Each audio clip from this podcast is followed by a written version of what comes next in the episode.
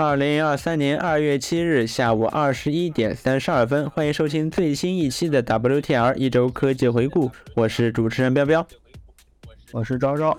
我们会在这个节目里面讨论最新、最酷、最前沿的科技新闻，同时我们也会讨论新兴有趣的设计趋势和我们的数码产品使用心得。首先，传统环节，我们首先聊一聊本周发生了哪些科技大事。首先就是三星发布了 Galaxy S 二三系列了。Galaxy S 二三系列，嗯，这应该是第二款这个骁龙骁龙八 Gen 二的机型了吧？嗯，第一款是，然后第一款是那个小米小米十三，小米十三嘛？啊，那十三国内首发，嗯，三星是什么全球首发？好家伙，这么早的？嗯，嗯，然后 S 二三。这个我感觉真的是提升最小的一代了吧？嗯，它有什么提升呢？那有什么提升？哦，你你，我们先不来不不看这个提升，我们先看它它的样子，它是什么样子？嗯，首先 S 二三 Ultra，它就基本上没有什么改变。嗯，第一眼看上去，它背面还是还是同样的设计。是的，呃，几个摄几个单独的摄像头，因为 S 二二。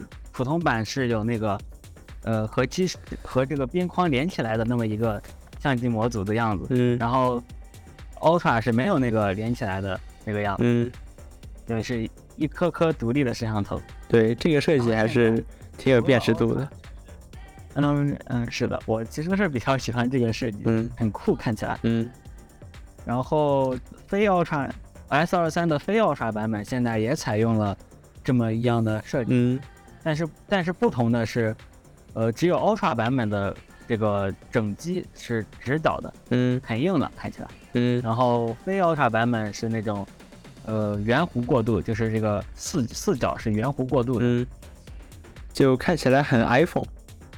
对我第一眼看到它的这个渲染图也感觉，诶，这这个风格好像 iPhone 啊。是啊。然后除此之外，外观还有什么别的变化吗？好像就没有了。我看这两个小的二三好像还是那种就传统一点的，然后然后这个 Ultra 则是仍然是那种更接近 Note 的形态。对，其实三星也就是这么，它把 Note 去掉之后就是这么，呃，来呃分配它的这个系列的。嗯。然后还有一点改变是，他们的边框，他们的边框也有一点直角了。嗯。就之前是完全的圆滑过渡。为了为了那个手感，然后现在它也加入了一点点直角，就是没有那么圆滑了。嗯，好，特别是这个，特别是这个，呃，Ultra，嗯，本来它是一个很夸张的曲面屏，嗯，就是屏幕，然后直接直接曲率过渡到这个背面，嗯，然后这一次是变成了微曲，嗯，啊，因为中间有一段是。垂直下来的直角过渡的直边，嗯，那三星作为这个曲面屏的领导者，结果把屏幕越做越平，嗯，有点离谱，把大家都带上曲面屏的道路上之后，自己再做回直屏是，呃，曲面屏真的没什么意义。是，那内部配置方面有什么升级吗？嗯，内部配置的话。其他 S 二三系列真的就呃普通版系列真的就只是常规升级，芯片换了最新的，然后加了什么 UWB 之类的这些东西，但是他们的实际应用场景还没有被开发出来，啊，就非常长。然后 Ultra 的话，也就是多了那么一点点的升级，当然也是相机方面的，嗯，比如说它的它现这这次配备了这个两亿像素的摄像头，哇。这个数字，这方向错了两遍，不就是是不是就对了？两亿像素，嗯，然后还支持了这个八 K 三十帧的录制。哇，真的，这个好像也不是什么首创吧？我记得小米以前好像也不是首创吗？不是啊，我记得之前就有已经有手机能拍摄八 K 录制，就是录制八 K。对，不过那个好像说是什么用超采样什么得到的啊，但不知道三星这个是怎么实现的。但无论如何，手机拍八 K，真的吗八 K 有什么意义吗？呃，我也觉得没有意义了。这个两亿像素八 K，我觉得完全没有意义啊。是啊，这个手机已经已经减到无处可减的地步了。嗯，是啊。然后除了除了比较无聊的硬件方面的呃这个升级，然后这次 S 二三的配置上面也是相当的令人惊讶吧。首先，它这个它居然呃它的非 Ultra 版本，它居然都只支持八 G 运存啊！无论怎么无论怎么买，只有八 G 运存这一个版本。这今夕是何年呢？对呀，已经二零二三年了，二零年还在卖的八 G 运存，嗯，现在向苹果看齐了。是啊，现在安卓我看基本上很多这种高端的旗舰手机都是十六 GB 内存，对吧？是啊，家还在搞什么十八 GB？哇，什么不对称？嗯，反正但是三星这个实在是有点抠了，我来了。嗯，嗯，确实很抠。嗯，我买一个五幺二的手机。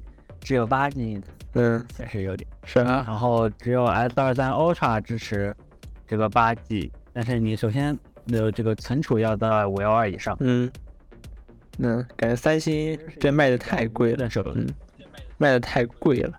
嗯，我觉得，我觉得这一代就非常的无趣。但是，但是说它无趣吧，你这个换机的需求应该还是有的，毕竟从骁龙八 Gen 一。从八八八到现在，嗯，八 Gen 二算是真正能真正能用的了，嗯，所以我觉得换机的需求还是在，虽然它升级点真的不多，是，毕竟也是安卓机皇嘛，对吧？嗯，不过呢，如果安卓阵营都这么着的话，那苹果显得好像创新反而多了起来，就对比一下，对吧？苹果搞了一个灵动岛。对呀，还给了我们一点惊喜。是，三星这个完全没有没有一点意。是的，我记得云飞极客班的云飞还发了一条动态，说什么云飞不一直是 S 二零坚定的支持者吗？然后他说他本来啊打算在 S 二 S 二三出了之后就换 S 二三，但是呢，感觉他看了看完了这个呢，觉得 S 二零还是很不错的。二零。嗯 嗯，然后其实我觉得他要换也没什么，是的，毕竟有八 Gen 二。是啊，嗯，然后说到这个拍照啊，就反正这段时间我这个 iPhone 十三用下来，呃，我感觉这个现在的 iPhone 十三的拍照已经和呃，比如说二零一八年的 R 一的拍照已经很不一样了，就是这些后处理的幅度大大的加强了。我拍一张照片，如果我拍完一张照片，立刻进到相册里面去看。我是能看到这个相片，然后它被处理，然后，呃，从一个样子变成另一个样子这个过程的，就是这个手机还还没有来得及把这个成片给运算好。对，嗯，好，然后那么我们来讨论一个更加有趣的话题，是 ChatGPT 开始迎来了热潮，一波热潮，或者说这种大型语言模型，第二波热潮，嗯，第二波热潮。第一波热潮就是它刚发布的时候，所有人都在都在用它，对吧？也算是一个非常非常破圈的这么一个东西，chat 这么一个东西。对，但当时我们觉得破圈，实际上它这一次是更加更加破圈的存在。嗯，好，我我为什么这么说呢？因为因为这一周，呃，我的我的一位长辈，嗯。来问我 Chat GPT 这个东西啊，然后他是他是在银行，他是在银行工作的哇，然后他来问我 Chat GPT 的一些事情哇，然后我就觉得，这个东西好像，呃，被这种，呃，嗯，更加被大众接受了吧？嗯，是。然后现在微软作为 OpenAI 的大股东，现在也在。呃，非常高效的把 Open 呃把 Chat GPT 给放进自己的各种产品里面，对吧？包括这个 Office，它 Office 里面说要放，然后 Teams 好像已经在测试了，就是 Teams 也要放，然后当然呢，它的必应搜索也要放，然后本周呢就有人看到微软，呃，就就有用户看到微软不小心放出来的 Chat GPT 未来与必应结合的这么一个截图。而且很多用户都看到了，微软不小心把这个功能提前上线了。然后基本上呢，就是它的搜索，你用这个搜索引擎的方式，不再是呃传统的你输入搜索词，然后搜索在页面里面挑选，而是直接问这个必应问题，然后必应呢就可以回答你。嗯，而且这个还有可能是 Chat GPT 四。嗯，这个 Chat GPT 四，嗯，感觉很神秘。是，就很神奇。然后现在呢，呃，Chat GPT 这么火之后呢，很多公司。都有在计划推出自己的大型语言模型，就比如说 Google，对吧？它眼看着自己的搜索引擎的这个呃这个业务，居然快要被，居然有可能会被颠覆的这么一个之后，这么一个状态之后，Google 也是反应非常的快，它也公布了自己的这个对话式的这个 AI 服务，叫做 Bard。嗯，然后 Google 是在自己的那个。AI 开放，呃，那个 AI 技术展示的那个活动里面，然后公布了这个服务，然后放了一小段宣传视频。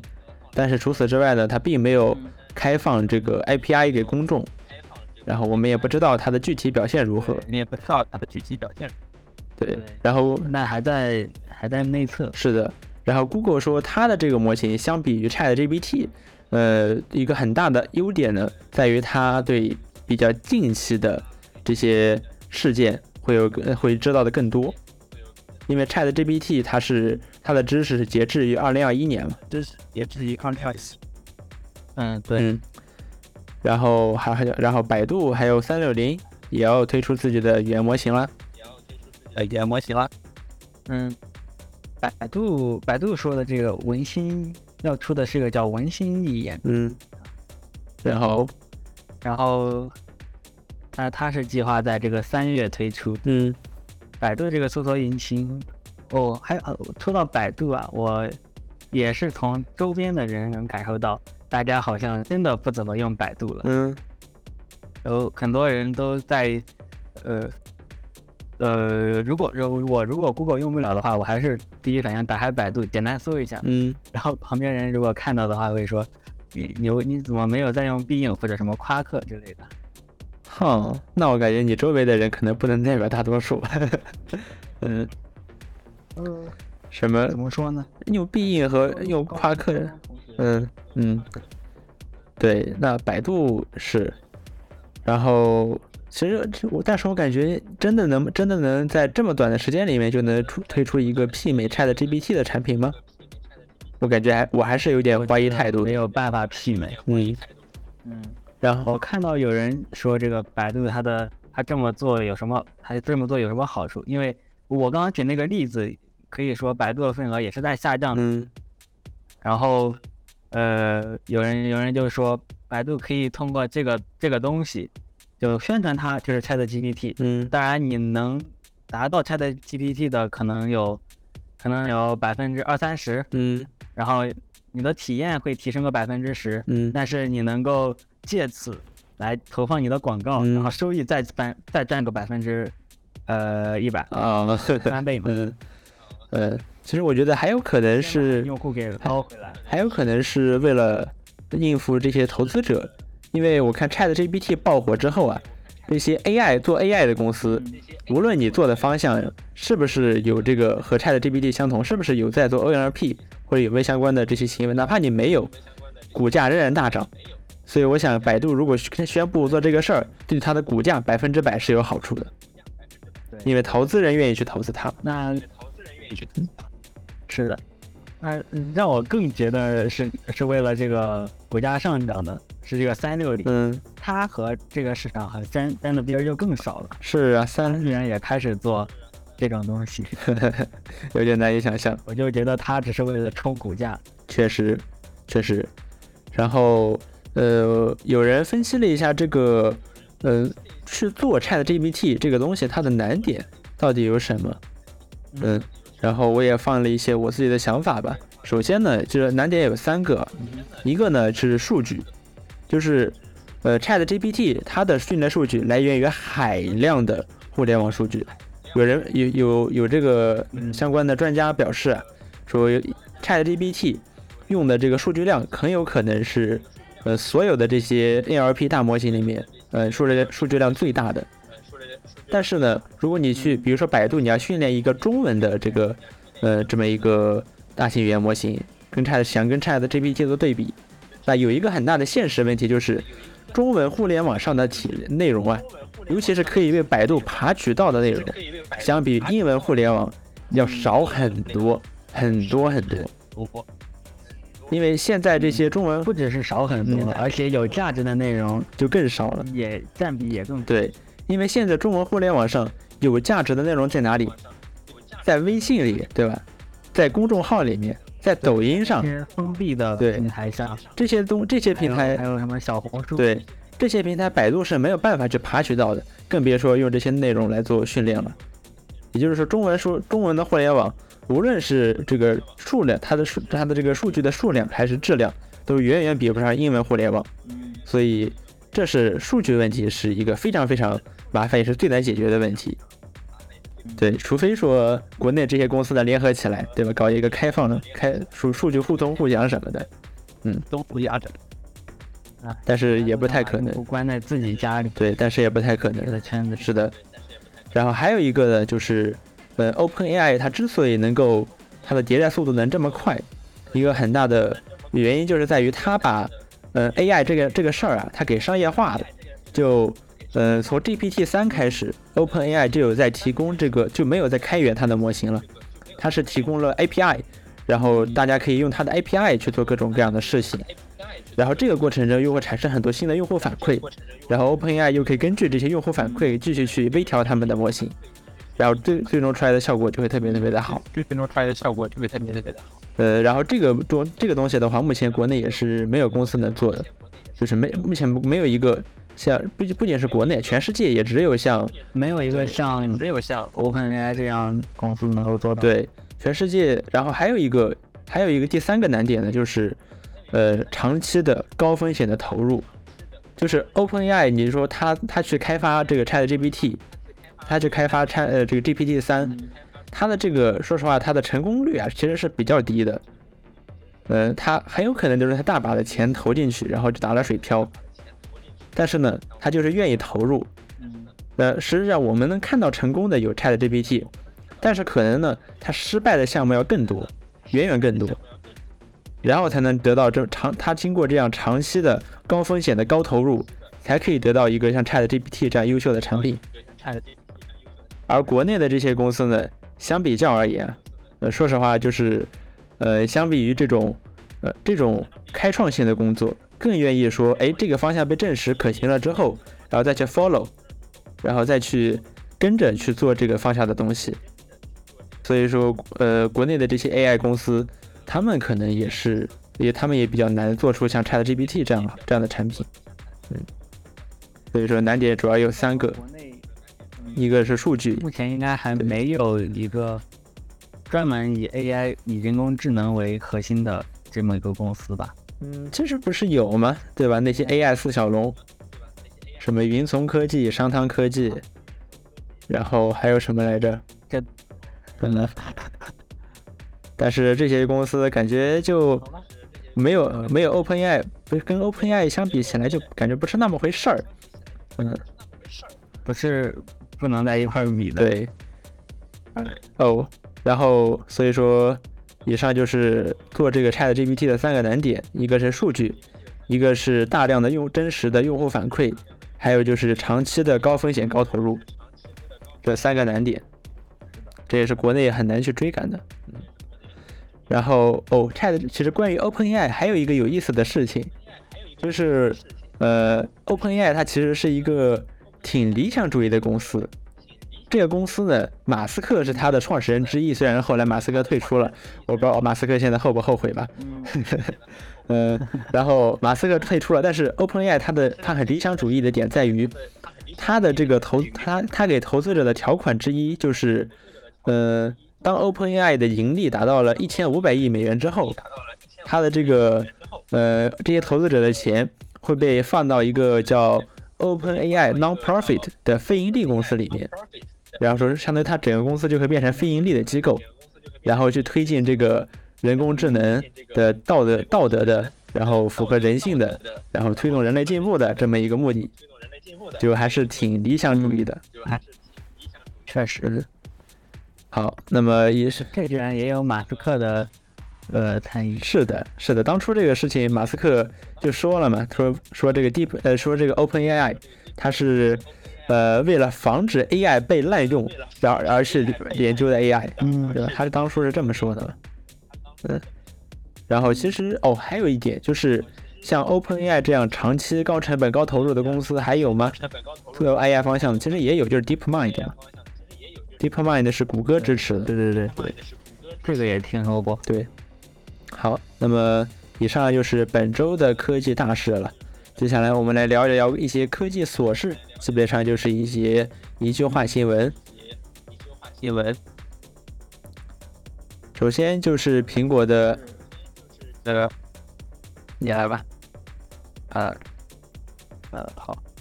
首先是苹果 iPhone 十四 Pro 系列降价七百元，七百元，这也是 iPhone iPhone 十四以来的首次降价了吧？嗯嗯，而且直降七吧，嗯，幅度还是挺大的。对的，嗯，就这么个事儿。嗯，好，然后还下面一个事儿呢，也是关于苹果的，就是说苹果有可能会在二零二四年。推出比 Pro Max 更高端的 iPhone，就现在这个 iPhone，对，现在这个 iPhone 十四最高端的就是 iPhone 十四 Pro Max，然后 iPhone 十五会有一个比 Pro Max 还要高端的机型，可能就叫 Ultra，对吧？苹果现在很喜欢 Ultra 这个词，你看 Apple Watch Ultra，M1 Ultra，对吧？那出一个呃 iPhone Ultra，iPhone Ultra 也也是很合理的，嗯。然后说这个更高端的 iPhone 呢会采用无接口的设计，哎，这不就规避了欧盟的那个 Type C 的那个法律？嗯。然后价格方面呢将会比 Pro Max 更贵一百美元，一百美元，嗯，也是差不多七百块，嗯，是。然后就这么个事儿啊，就不知道苹果将会给这个 Ultra 的，就暂且叫 Ultra 的 iPhone 啊，去带来什么样的升级？嗯。其实我觉得这个东西啊，这个事情可以和上一条新闻结合起来看，就是，嗯，现在因为现在这个经济不景气，就大家兜里都没钱，所以说，呃，i 一方面苹果要，呃，把 iPhone 降价销售，然后然后让大家买得起嘛，对吧？然后另一方面，它也要推出价格更高的 iPhone，然后让那些从那些有钱人的手里来，呃，挖到更多的钱，挖到更多的钱。嗯，有点道理。嗯，然后下一条新闻，哦，下一条新闻，下一条新闻是 Win 十一 Dev 版，最新 Dev 版支持了拆分标签页和合并标签页的功能。哇，太先进了，了太先进了。嗯，啊，我我哎，它还是需要你用命令去开启。嗯，Win 十一怎么老把好东西藏起来呀？是啊，为什么呢？希望尽快下放 beta 版，嗯，赶紧上市。我本来以为这种功能应该是做出来就应该有的功能，做出来就你你做了标签页功能，想把它做出来，就你既然做了标签页功能，就应该有这个拆分合并标签页的功能。但我没想到微软居然没有做啊！是，嗯，好，是啊，那这个标签页变得没有任何用处。是。呃，怎么说呢？苹果在十年前就已经把标签页的逻辑给整理的非常的、非常的透了，但现在微软居然还在还在琢磨这个事儿。对，还在琢磨这个事儿，但是他没有，哎，他就没有参考一下。嗯，好，那么下一个小科技琐事，呃，甲骨文公布了它闲置服务器的回收规则。嗯，甲骨文之前不是送过。终身免费的服务器，对我你领你好像就领到了，对我领了两台，嗯，然后我一直因为那个卡的问题领不到，嗯，好亏呀，嗯，是，然后呢本周公布了这个回收的规则，有什么规则吗？嗯，首先是七天内你要有百分之九十五的时，百分之九十五以上的时间，CPU 利用率要高于百分之十，嗯，然后第二个规则是。这七天内，你的网络利用率，呃，高于，也要高于百分之十。第三个规则是内存使用率要高于百分之十，就是说你的服务器，呃，不能闲着。他给了他给了一个判断标准，但我觉得他这个标准不是特别合理。回收。嗯，因为我现在的这个服务器是用来，呃，就是用来 host 我的网站嘛。但是说实话，这个网站的服务器呢，呃，这个对 CPU 的占用率啊并不高。呃，对 CPU 的占用率啊并不高。然后也就是说，虽然我的确是有在用，我并没有闲置，但是从利用率的角度来看，并不高。我不知道这不是会不会导致甲骨文他定的这个再来回收我的服务器这个门槛有点高了。是的，但说实话，还有他一点，嗯嗯，他这个回收是什么意思？是暂时把你的服务器停掉吗？还是说你的这个东西就不嗯不属于你了？你的免费服务器？哎，说好的永久免费，说你的你你付费的服务器也不嗯，是啊，嗯，不过我觉得如果他说要直接收回的话。那我觉得，那肯定会有这样的脚本出现，就是我就是去消耗你更多的资源，就是去消耗你更多的，对吧？对。那那甲骨，那甲骨文不就，对吧？他实际上付出了更高的成本，他如果这么搞的话，嗯，对。然后至于，而且现在还没有说这三个规则要怎么满足，是一个还是都要满足？对他并没有说，所以就不清不楚的，嗯。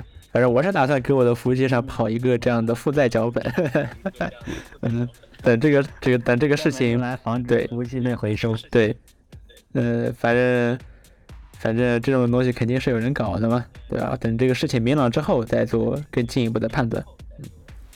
然后下面一条新闻，下一条新闻，下面一条新闻是是 Google Notes 这本周更新了录音的功能。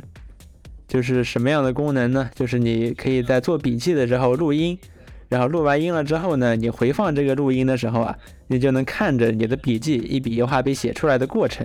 然后这样做的话呢，可能会有利于你去，比如说去复习。嗯，这个功能怎么听着这么熟悉呢？好像是从 Notability 那边过来的。就是 Not，这 就是 Notability 的看家本领。嗯，对。Notability 它的 logo 不就是一个一个麦克风？是的，现在 Google Notes 也把这个功能给抄过来了。嗯，就终于加上了。是，那对这个录音功能还有一点是，你可以长按笔记，长按你某个字迹，然后它会自动跳转到这个录音的部分。我不知道 Notability 可不可以？嗯，不知道。这还蛮好，确实，确实不用长篇的去检索一整段录音，可能一节课两三个小时，确实听起来有点要命。确实，嗯。然后下面一个小新闻是，呃，我在 App Store 里面发现了一个神奇的 App，叫做呃摸麻将。嗯，反正就是这个东西呢，就是呃电子摸麻将啊，就是。呃，你你，它会在屏幕上显示一个空白的麻将，然后当你的手指在上面滑动，当滑到有字儿、有这个图案的部分的时候，这个手机就会给出震动，然后你就可以通过这样的方式来电子摸麻将。我觉得这个体验非常非常的神奇啊，非常非常的神奇。嗯，而且对，确实感觉有点意思。嗯，对。但是说实话，它这个体验呢，和真正的摸麻将肯定还是有非常大的区别的。嗯，呃，但是我觉得这个脑洞就很有意思，而且它很有自知之明，就是它只卖一块钱，然后反正下下来也没有什么广告，然后只卖一块钱，我觉得我我是愿意花一块钱为它这个脑洞买单的，嗯，还是挺有意思的，嗯嗯，确实是很有意思，嗯。然后下面一个事情是英雄联盟的源代码泄露了，而且被挂到了网上公开售卖。挂到了网上售卖。嗯，英雄联盟的源码？是的，源代码，呃，不仅包括 PC 的，还有什么 Xbox 的，呃，全部泄露了。全部泄露了。嗯，呃，然后总共哇，是的。然后攻击者呢，为了怕大家不信啊。还把这个源代码的这个所有的树形结构合成了一张几百页的 PDF，然后可以去下载，然后可以看英雄联盟的这个，呃，它的这个目录结构来证明这个攻击者的确拿到了这个源代码。然后拳头公司也证实了这一点，就是确实是英雄联盟的源代码，确实是英雄联盟的源代码。这可能意味着什么呢？这意味着英雄联盟也许可以建私服了。英雄联盟也许可以建私服了。对，你可以跑自己的服务器嘛，对吧？他是这个泄露泄露的人是直接直接把代码放出来了吗？还是拿来勒索拳头公司的？都不是，他是拿出来拍卖了，价高者得。拍卖？对，哇，就是这么个事儿。然后除了除了，我觉得剑苏图好像也有点太太狭隘了。嗯，那但说实话，拳头公司现在也不是特别的。当然，英雄联盟对他来说肯定毫无疑问是很重要的，但是拳头公司的开发重心已经不在这边了，因为毕竟这是一个老游戏了。嗯，拳头公司在开发这些新游戏，对吧？然后也对，然后现在它的开发的重点，包括宣传的重点，已经不在英雄联盟这边了，也不在英雄联盟这边。哦，嗯，但英雄联盟仍然是一个大 IP 呀。当然了，是啊。然后就这么个事儿，对，它的源代码泄露了。然后下面一个事情是伊隆马斯克，我们每周都聊他，对吧？伊隆马斯克这周又干了什么？又折腾了什么幺蛾子的呢？Twitter API 前段时间不是说非常的不稳定，然后许多第三方的 Twitter 的这些客户端都不能用了。然后现在 Twitter 终于把这个事情说明白了，就是 API 不再免费开放了，就是会它它是开始收费了。它它开始收费了，嗯，然后差不多是一百美元起啊，反正这个价格呢还是很高的，就基本上就宣判了这些呃利用 Twitter API 去制作的这些第三方客户端死刑。第三方客户端，其实是的，嗯。然后那除了这些第三方客户端，还有一个呃知名的知名的游戏也因此受到影响，是什么呢？是原神，是原神，嗯，对，因为海外版的原神是有用 Twitter 登录的这个选项，嗯，然后 Twitter 现在 API 要收费，嗯，然后原神就开始奉劝大家把自己的账号转转到我们米哈游的这个账号上来，嗯，反正还挺有意思的，嗯，确实确实，嗯。然后 Twitter 说，未来它会推出一个 Write Only 的免费 API，也就是利用这个 API 呢，就是只可以去发推特，但是不能去获得推文的内容。嗯，马一龙的这个解对此的解释呢，就是说啊，一些骗子公司啊，他们在啊利用我们的这个 API，他们在胡作非为，所以我们现在要收回这个 API，怎么怎么着？但我觉得它的真实的意图呢，可能是在于，呃，现在有一些出现了一些服务。可以把 Twitter 的内容和别的平台，比如说长毛象的内容，给双向同步起来。也就是说，你在其中一个平台发了内容，就会在另一个平台上同步发。这样呢，就可能会导致，如果这样长此以往呢，那 Twitter 的用户基础就会得到影响。用户基础就会得到，是的。然后呢，所以马一龙他可能就会，呃，想要限制这一点，就是防止大家外流。但说实话，我觉得效果效效益不大。因为呢，除了用 API 开发呢，还可以利用这个，呃，模仿网页端的这个方式来开发，对吧？就是你去解析它的网页，解析 Twitter 的网页，然后以此为基础去做客户端，这也是可以的嘛，对吧？但是这么这么一招，就是恶心一下这些第三方第三方的客户端，第三方的客户端是，其实那些攻击者主要也是，主要应该也是通过模拟网页的行为，而不会去专门。为了呃不那些诈骗，那些诈骗的人不会专门去，呃为了这件事情，然后雇一个开发来给他们写一个这个诈骗软件，嗯那他们可能更多也是拿到一个可以操作、可以自动化操作的对这么一个脚本就可以。是的，是的。所以所以马一龙这么搞却非常的迷惑。他是我恶心应用开发的。是的。然后，那么进入今天的第三个环节是软件与心得。嗯，然后在这个这个环节呢，我们会讨论我们最近一些呃一些心得，对一些是电子产品使用心得或者别的心得。首先是我最近发现了一个网站，叫做 VDO 点 Ninja，注意不是 video，是 VDO 三个字母点 Ninja 忍者 VDO 点 Ninja。这个网站可以用来干什么呢？它可以用来分享你的麦克风或者。呃，摄像头或者都可以。这个的需求是什么呢？就是我现在的台式机，它其实并没有麦克风，其实它也连音响都没有。然后呢，这就意味着我如果想用它直播就会很困难，对吧？没有麦克风怎么直播嘛？于是我就在想，有没有可能，嗯，用手机作为电脑的麦克风呢？我找来找去啊，体验最好的就是这个 VDO 点 Ninja。那操作很简单，基本上就是，反正你稍微配对一下，对吧？用一对这个 URL，然后就可以把它导入到 OBS 里面，然后实时的去获取到手机上，嗯，采集到的这些麦克风的内容，就很有意思，然后很有用。这个东西音质首先并不差，然后视频的画质呢也并不差，完全说得过去。延迟呢，当然是有，差不多有半秒左右。但说实话，直播的话其实也问题不大，因为直播本身就有好几秒的延迟嘛，也问题不是很大。是的，实际上我们现在录制 WTR 就用的是这个 VDO 点金甲，对，赵赵的声音就是通过 VDO 点金甲来传过来的，VDO 点金甲来传过来的。对，因为在打语音的时候，直接录语音的声音会有一些问题。嗯，上一期已经。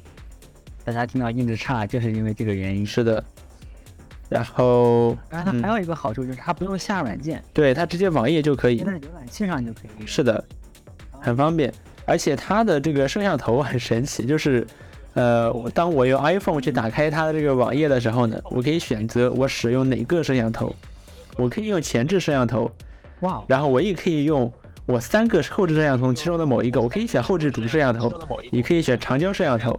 或者说也可以选广角摄像头，甚至可以选桌上视角摄像头，甚至可以选桌上视角，最后就非常的神奇。就通常来说，我只会有前后，确实，顶多有个前后摄像头的选择，但它居然分得这么详细，就会特别特别厉害。嗯，甚至有桌上视角。对，但是这个似乎也不是说这个网页本身有多厉害，这似乎和浏览器有关。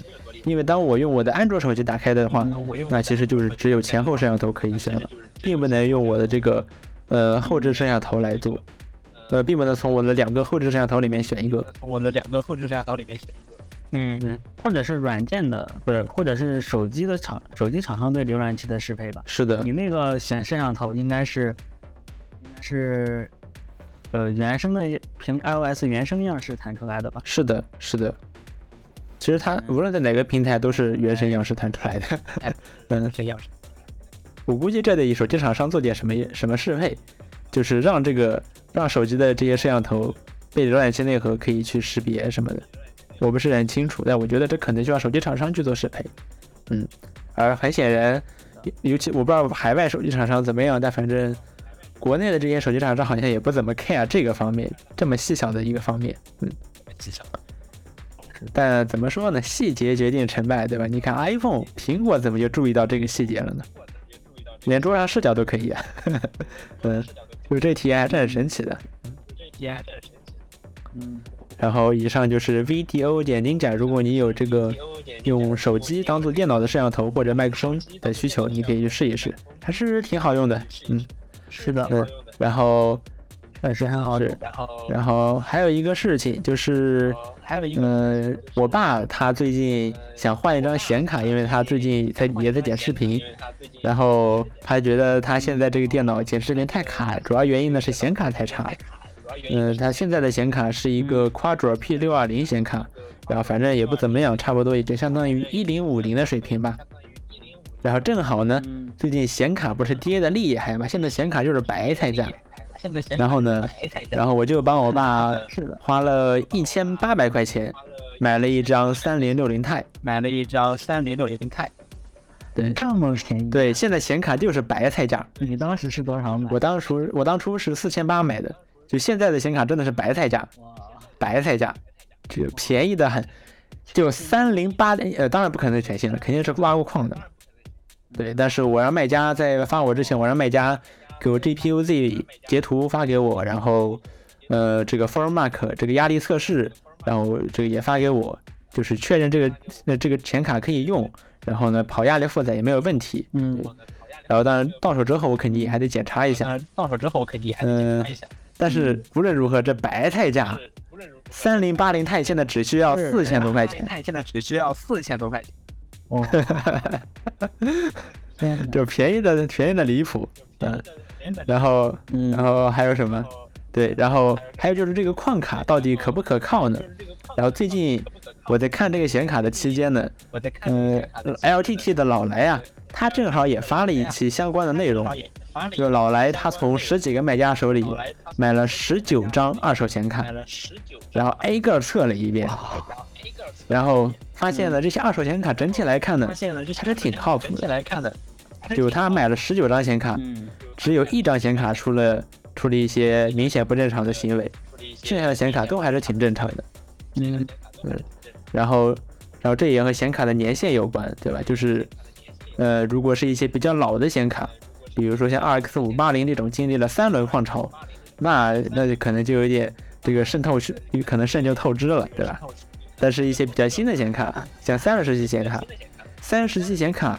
呃，由于现在的显卡基本上都是三年保修嘛，三十系显卡二零二零年发布，到现在还没有一张三十系显卡是过保的，全部都在保修期内。哇哦，嗯，所以翻车的概率呢并不高，嗯，所以翻车的概率呢并不高。嗯，对，然后对，然后这些显卡我还没有拿到，等到了之后我帮我爸测试一下。嗯。就现在的显卡真的便宜啊，现在的太便宜，太便宜了，我还白菜价，真的白菜价。嗯，然后对，然后下面一个事情呢是，昨天我玩了一个新游戏，是昭昭推荐给我的，叫 HiFi Rush。嗯，这个游戏无论是玩法还是艺术风格，我觉得都很有特色。那个特色，嗯，这个游戏非常的非常特殊，在我玩过的游戏里，嗯，首先它是一个呃没有任何宣发的游戏。哦。它在那个 Xbox 的大会上一登呃一亮相，然后就是马上可以玩的这种状态。哇，这可太少见了。呃，之之前也从来没有人听说过这么个游戏，或者说只能从边边角角找到有这么一点呃预示性的信息。嗯，但从来没有宣传过。嗯，可能也是没有经费。嗯，对，呃。其实也不是没有经费，但是背靠那个什么公，它是那个贝塞斯达，是一个比较大的游戏公司，它不是贝塞斯达发行的。啊，对，嗯，那经费应该还宣发的经费应该还是有的。嗯，然后但这个游戏呢，它是现在是上架了 XGP，然后我正好也买了 XGP。对，那有了 XGP，这个游戏就是免费啊！XGP 这个游戏就是免的，然后就可以下来玩。这也是它比较。比较吸引玩家的一个，你首先你宣布宣布之后直接可以玩，然后你还在 XGP 里面，那我肯定要玩一玩。对呀，对，XGP 就是你可以下很多游戏来试嘛，不喜欢就下，不喜欢就删了，对吧？没有心理负担。嗯，对，对。然后因为这个呢，它也可以自然的收获，自然的收获这种玩家之间相互推荐的，嗯，呃，这么一一种一种。对，呃，宣发的宣发的渠道，口口相传渠道吧。对，对对，口口相传。然后这个这个游戏它的艺术风格特别的有特色，它是那种，呃，所谓的三线二，就是那种美式漫画的风格，就是有很明显的线条，然后动作也都很有张力，然后动作也都很有张力，对，很夸张。嗯。然后，然后它的玩法就更是特别了，爱的更是的。对，它玩法是你要听着它的节奏，嗯，然后按节奏去出招，嗯，轻攻击和重攻击主要就这两项，嗯，然后还有一些辅助的，比如闪避，然后呃拉钩冲到别人面前，嗯，然后还有召唤你的同伴之类的，嗯，这些辅助，就相当于你在，你可以想象你在打鼓，嗯，然后打鼓的时候，呃，在打鼓的中间再敲一敲旁边的。呃，一些什么锣啊，呃，这些东西，嗯，它的这个叫所谓的动作节奏动作游戏，这个分类就很有意思，既是节奏游戏，又是动作游戏，他把他把节奏和动作给结合到一起，嗯，然后它的就就你的攻击，你的攻击力也是随着呃你你卡拍子的次数来增长的，嗯。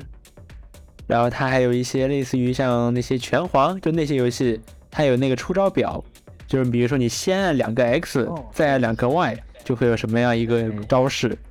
嗯，但说实话，这种招式它能它能搓招，记不太住，就太多了。嗯，但可能就是乱搓的话，也能搓中一些。嗯，乱搓，然后你。